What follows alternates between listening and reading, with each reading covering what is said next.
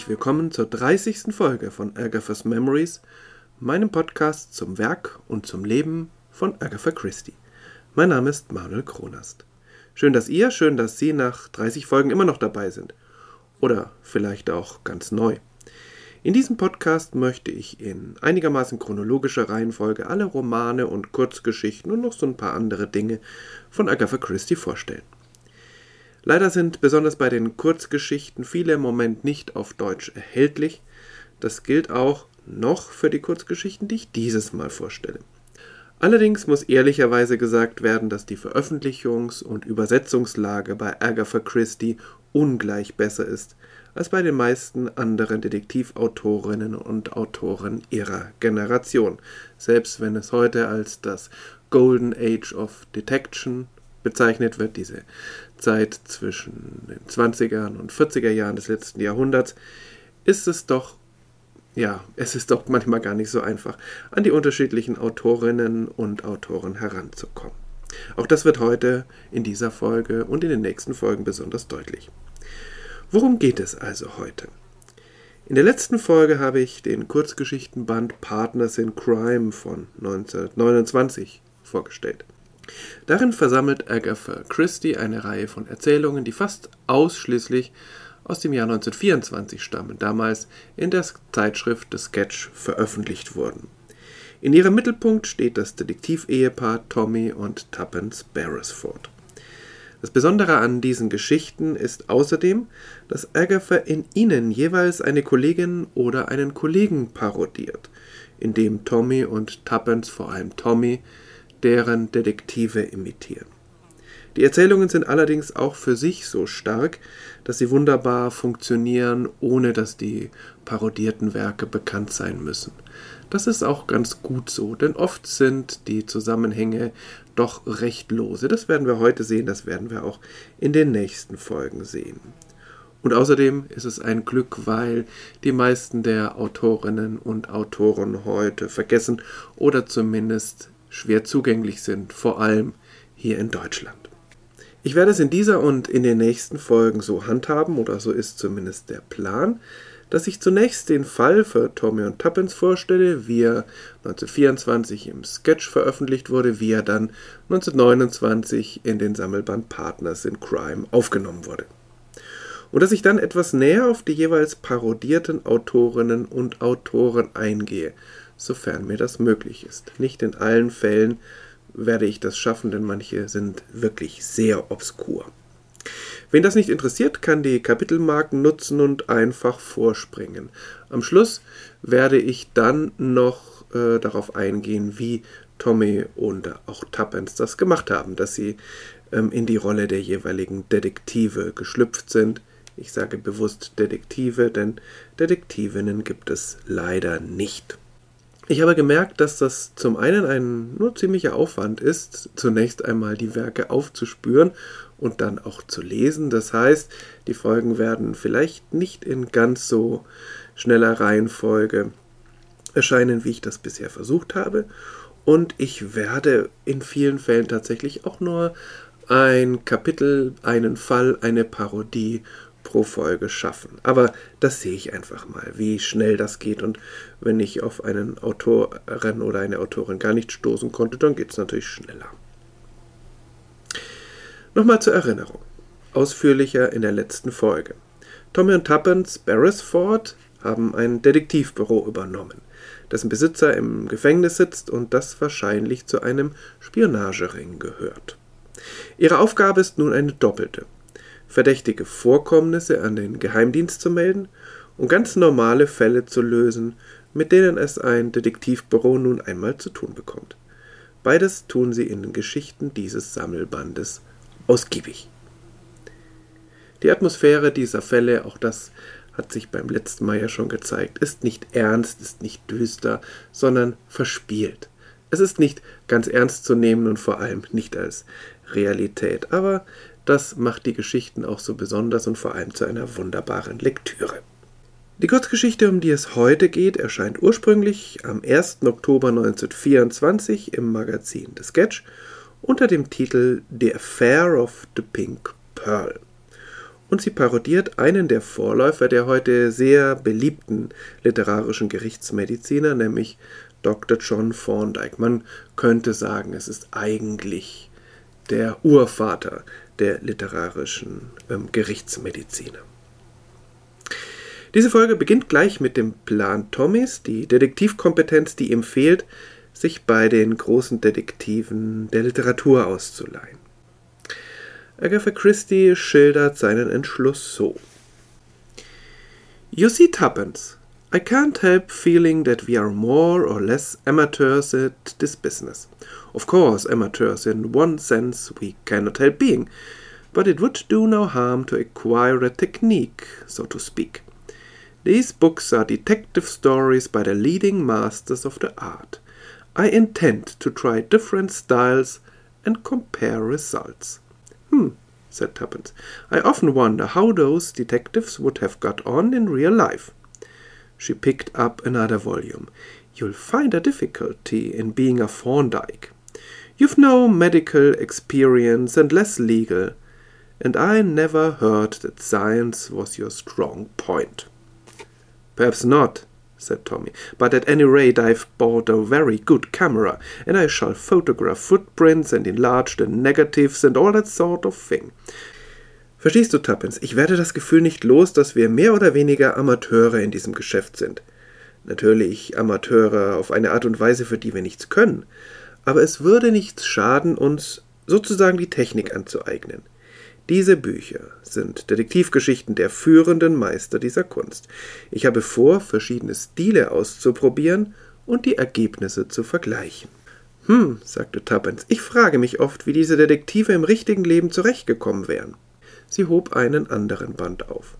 Du wirst deine Schwierigkeiten damit haben, ein Thorndike zu sein. Du hast keine medizinische Erfahrung und noch weniger juristische, und ich habe niemals gehört, dass die Wissenschaft deine Stärke gewesen wäre. Vielleicht nicht, sagte Tommy, aber auf jeden Fall habe ich eine sehr gute Kamera gekauft und ich werde Fußabdrücke fotografieren und die Negative vergrößern und alle diese Dinge. Ich habe dieses längere Zitat angeführt, weil es zum einen zeigt, warum Tommy diese ganzen Maskeraden durchführen will. Im richtigen Leben hätte das natürlich niemals funktioniert. Insofern passt Tuppences Frage ganz gut. Aber wir haben es ja nicht mit dem richtigen Leben zu tun, sondern mit einem märchenhaften Detektivabenteuer. Und in dieser Art von Geschichten funktioniert das wunderbar. Vor allem, weil Tommy sich nicht unter Druck setzt, die Detektive komplett zu imitieren, er sucht sich das heraus, was passt.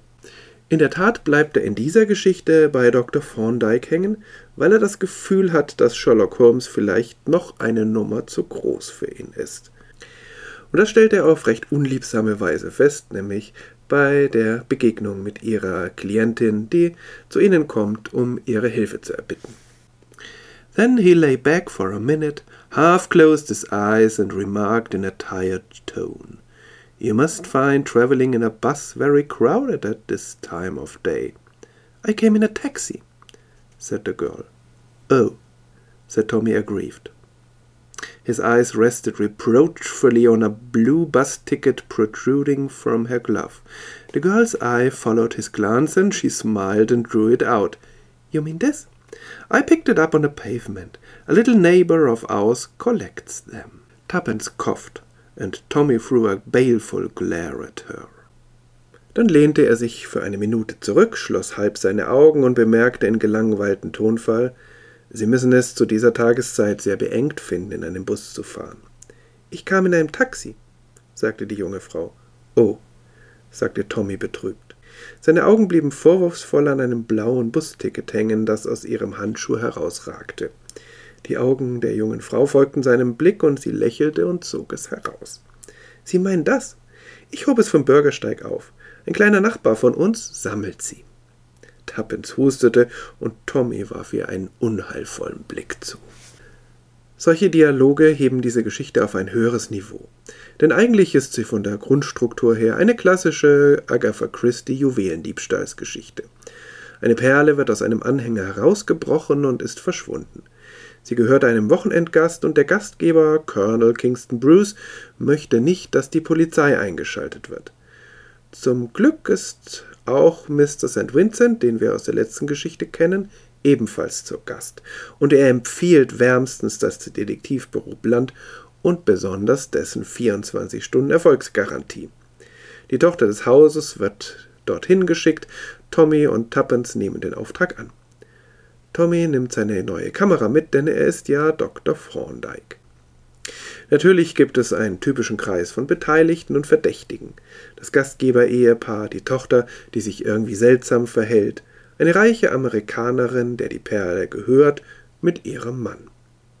Eine sehr alte englische Lady mit einem Hang zur Kleptomanie, die eingeladen wurde, um den Amerikanern eine echte Adlige zu präsentieren. Ein junger Mann, der als Sozialist in diesem Haus völlig unerwünscht ist, das altgediente Hausmädchen, das den Diebstahl entdeckt hat, und die Zofe der Lady, eine Französin und so weiter. Tommy und Tuppence teilen sich die Arbeit auf. Sie befragt die Dienerschaft, was ihm ein Gräuel ist, und er fuhrwerkt mit seiner Kamera herum und macht Aufnahmen von allen Räumen. Dann verschwindet er ohne Angabe von Gründen in die Stadt. Und so ist die Ermittlung prinzipiell Teamarbeit. Sie haben beide ihren Part und in beiden Fällen sind sie erfolgreich. Allerdings hat Tommy dieses Mal die Nase vorn und er vermerkt mit Blick auf ihren letzten Fall als Fazit, jetzt sind wir quitt.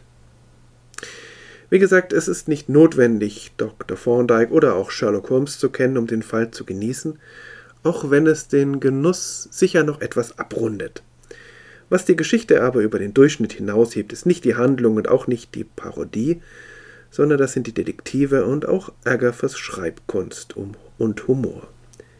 Nicht zum ersten und sicher nicht zum letzten Mal übrigens führt sie das Motiv der Liebenden ein, die sich gegenseitig verdächtigen, was Tuppence dann verächtlich kommentiert. And to think, said Tuppence, finding her voice, that those two young idiots were only suspecting each other in that weak way they do it in books. Und daran zu denken, sagte Tuppence, nachdem sie ihre Stimme wiedergefunden hatte, dass diese zwei jungen Idioten sich nur gegenseitig verdächtigten, auf diese kümmerliche Art, wie sie das in Büchern tun. Auch Selbstironie ist eine von Agatha Christie's Stärken. Nun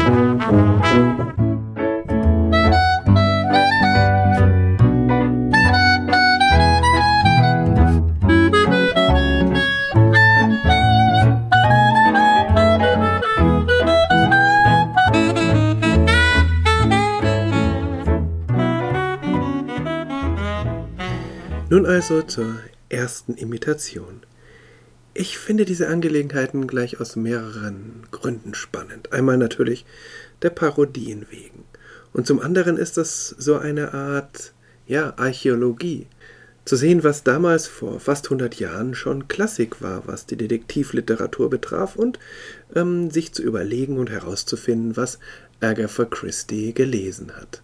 Denn für Agatha Christie, die am Anfang ja mehr zufällig zur Detektivliteratur gekommen ist und eigentlich gar noch nicht so viel gelesen hatte, war das später offensichtlich Ehrensache, so viele Bücher wie möglich von Kolleginnen und Kollegen zu lesen und sie hat, ist dann ja auch dem Detection Club beigetreten, dieser Vereinigung von ähm, Kriminalautorinnen und Autoren und war auch an einigen der Gemeinschaftsprojekte beteiligt. Dazu werden wir noch kommen.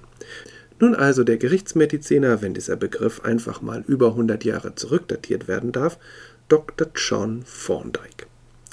Er ist die bekannteste Schöpfung des Mediziners und Juristen R. Austin Freeman und zeitlich zwischen Sherlock Holmes und Hercule Poirot angesiedelt. Der erste Roman mit Dr. Thorndyke erscheint 1907, der letzte 1943. Nach allem, was ich gelesen habe, so viel ist das leider gar nicht, kann sein Einfluss auf die Detektivliteratur kaum überschätzt werden. Und dennoch ist er heute mehr oder weniger vergessen, außer bei den eingeschworensten Fans englischer Detektivliteratur des goldenen Zeitalters. Das war mit Einschränkungen schon damals so, als Partners in Crime herauskam. Denn bei den ähm, berühmten Detektiven, die im Klappentext als Ursprung der Parodien genannt werden, wird er nicht mit aufgeführt. Nicht zwischen Sherlock Holmes, Father Brown oder auch Hercule Poirot. Ein gewisser Gradmesser dafür, wie bekannt Autorinnen und Autoren heute noch sind, dürfte die Länge ihres Wikipedia-Eintrags sein. Und da ist das doch nicht so wenig. In der englischen Wikipedia gibt es sowohl einen langen, wenn auch etwas unstrukturierten Eintrag für Dr. Thorndike, als auch einen noch längeren zu R. Austin Freeman. Die deutsche Wikipedia enthält nur einen recht kurzen Artikel zu Freeman und verweist übrigens auf keinerlei deutsche Übersetzungen. Im Englischen sind heute viele Werke als Book on Demand oder als äh, Druck, der übers Internet zu bestellen ist, oder als E-Book ganz gut erhältlich. Die englischen Wikipedia-Artikel enthalten viel Material und zeigen ein vielseitiges, aber auch sehr ambivalentes Bild dieses Autors. Er lebte von 1862 bis 1943, begann aber erst Anfang des 20. Jahrhunderts, also mit über 40 Jahren, Romane zu schreiben. Dafür war er dann allerdings sehr produktiv. In seiner Zeit bis zu seinem Tod brachte er dann fast jedes Jahr oder eigentlich jedes Jahr einen Roman mit Dr. John Thorndike heraus. In seinen jungen Jahren war er als Arzt in Afrika tätig, in vielerlei Funktionen. Schwer am Blackwater-Fieber erkrankt, kehrte er nach England zurück. Er arbeitet dann als Allgemeinmediziner ebenso wie als Gefängnisarzt. Sein Gesundheitszustand setzt auch dem ein Ende und so wendet er sich vollends der Schriftstellerei zu. Freeman scheint ein widersprüchlicher, auch problematischer Charakter gewesen zu sein, vor allem aus heutiger Sicht. Da wird er dafür kritisiert, einer der Verfechter der Eugenik gewesen zu sein.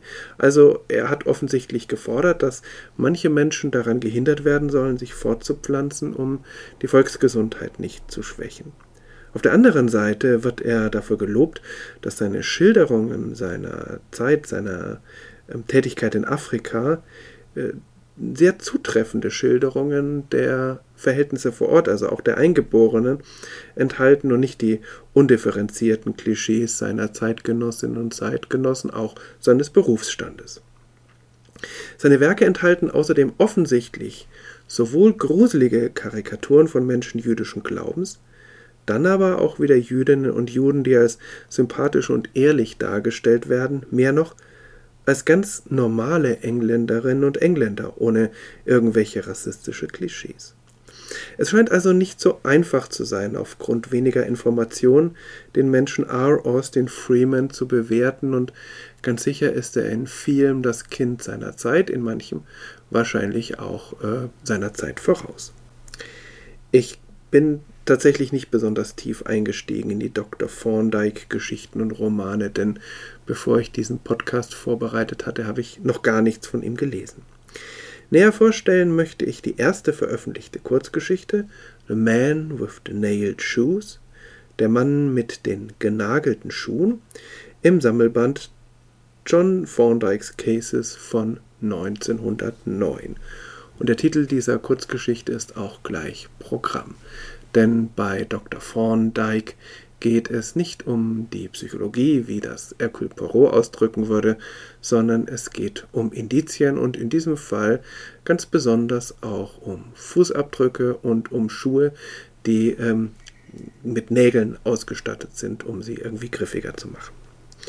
Die Handlung ist relativ einfach. Ein Mann wird am Strand erstochen aufgefunden, ein Nachbar, mit dem der Ermordete wohl häufiger Kontakt hatte, ist schnell der Hauptverdächtige, weil er eben solche Stiefel besitzt, die mit den Fußspuren am Tatort übereinstimmen. So scheint das zumindest, aber natürlich ist es viel komplizierter. Wer der Schuldige oder vielmehr die Schuldigen sind, das können sich die Leserinnen und Leser relativ schnell denken. Und darauf kommt es dem Autor auch gar nicht an, das irgendwie zu verschleiern. Auf dem Who Done It liegt nicht das Hauptaugenmerk. Aber wie sie es gemacht haben und wie der Verdächtige von ihnen belastet und dann von Dr. Thorndike schließlich triumphierend entlastet wird, das macht die Hauptermittlungsarbeit aus und auch irgendwie den Reiz dieser Geschichte. Lohnt es sich, die Geschichte zu lesen? Das kommt ganz drauf an.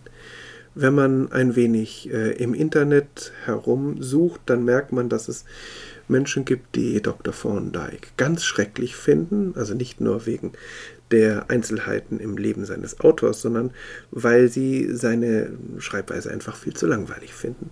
Und dann sind andere von ihm sehr fasziniert. Es kommt eben ganz darauf an, was einem an Kriminalgeschichten wichtig ist. Dr. Thorndike ist auf der einen Seite ganz klar ein Nachfolger von Sherlock Holmes, indem er Indizien sammelt und auswertet und den Anspruch nimmt, wissenschaftlich vorzugehen.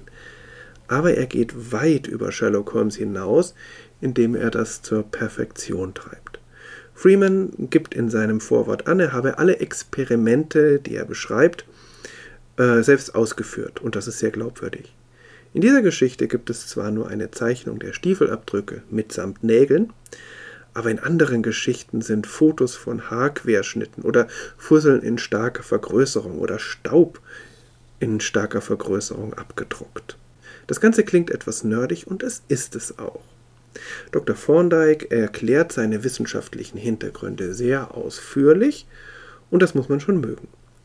Auf der anderen Seite ist es unglaublich faszinierend und auch sehr beeindruckend angesichts des hohen Alters der Geschichten. Man muss sich vergegenwärtigen, 1909 war die Wissenschaft noch auf einem ganz anderen Stand als heute und doch könnte wenn man mal die ganzen Zeitumstände weglässt, Dr. Thorndike einer Kriminalserie äh, unserer Gegenwart entsprungen sein in seiner Herangehensweise, in seiner Gewissenhaftigkeit und durchaus auch seiner Logik. Den Gerichtsmediziner nimmt man Dr. Thorndike hundertprozentig ab, aber es erschwert auch für die Leserinnen und Leser das Mitraten ungemein, sofern sie nicht vom Fach sind. Dr. Thorndike ist übrigens auch noch Jurist, kann also durchaus auch als Anwalt vor Gericht tätig sein. Und das ist dann für heutige Leserinnen und Leser vielleicht etwas verwirrend, weil es nicht ganz klar ist, wie damals die Professionen verteilt waren. Erzählt werden die meisten Geschichten übrigens von Dr. Jervis, einem Arzt, der sich manchmal darüber ärgert, dass er gerade das Spannendste an der Ermittlungsarbeit nicht ähm, mitkriegt, weil nun lästigerweise oder äh, zufälligerweise gerade jemand äh, in seinem Gebiet krank geworden ist und er dringend dahin muss. Ähm, also er wird äh, doch auch ein, als ein durchaus realistischer Art dargestellt. Und so kommt es, dass Dr. Thorndike und Dr. Jervis als Figuren in ihrer Arbeit, sowohl was den Arzt betrifft als auch was die Ermittlung betrifft, realistischer und logischer gezeichnet sind als Sherlock Holmes und Dr. Watson, aber sie sind weniger interessant das Exzentrische, was ähm, Sherlock Holmes auszeichnet und das manchmal etwas muffige, aber doch auch sehr zugewandte, was Dr. Watson auszeichnet, das fehlt hier irgendwie. Und wahrscheinlich ist das der Grund dafür, dass Sherlock Holmes und Dr. Watson heute doch bekannter sind. Zum Team gehört außerdem noch Polton, eine Mischung aus Laborgehilfe, Butler und Undercover-Detektiv. Die Geschichte ist glaubhaft und durchaus lebendig erzählt. Der Hauptverdächtige ist sowohl sympathisch als auch differenziert dargestellt. Ansonsten bleibt für detaillierte Charakterschilderungen neben den wissenschaftlichen Erklärungen natürlich wenig Platz. Ich weiß nicht, wie das bei den Romanen ist, da ist ja doch mehr Seitenzahl da, um auch Charaktere zu entwickeln. Noch zwei kleine Dinge, die mich durchaus eingenommen haben für Freeman. Natürlich ist Dr. Thorndike schlauer als die Polizei. Es fehlt aber die Herablassung, die besonders bei Conan Doyle, aber ein wenig auch bei Agatha Christie zu finden ist. Und schließlich ist der Hauptverdächtige ein ehemaliger Sträfling. Das wird von Freeman nicht beschönigt, sondern sehr differenziert dargestellt.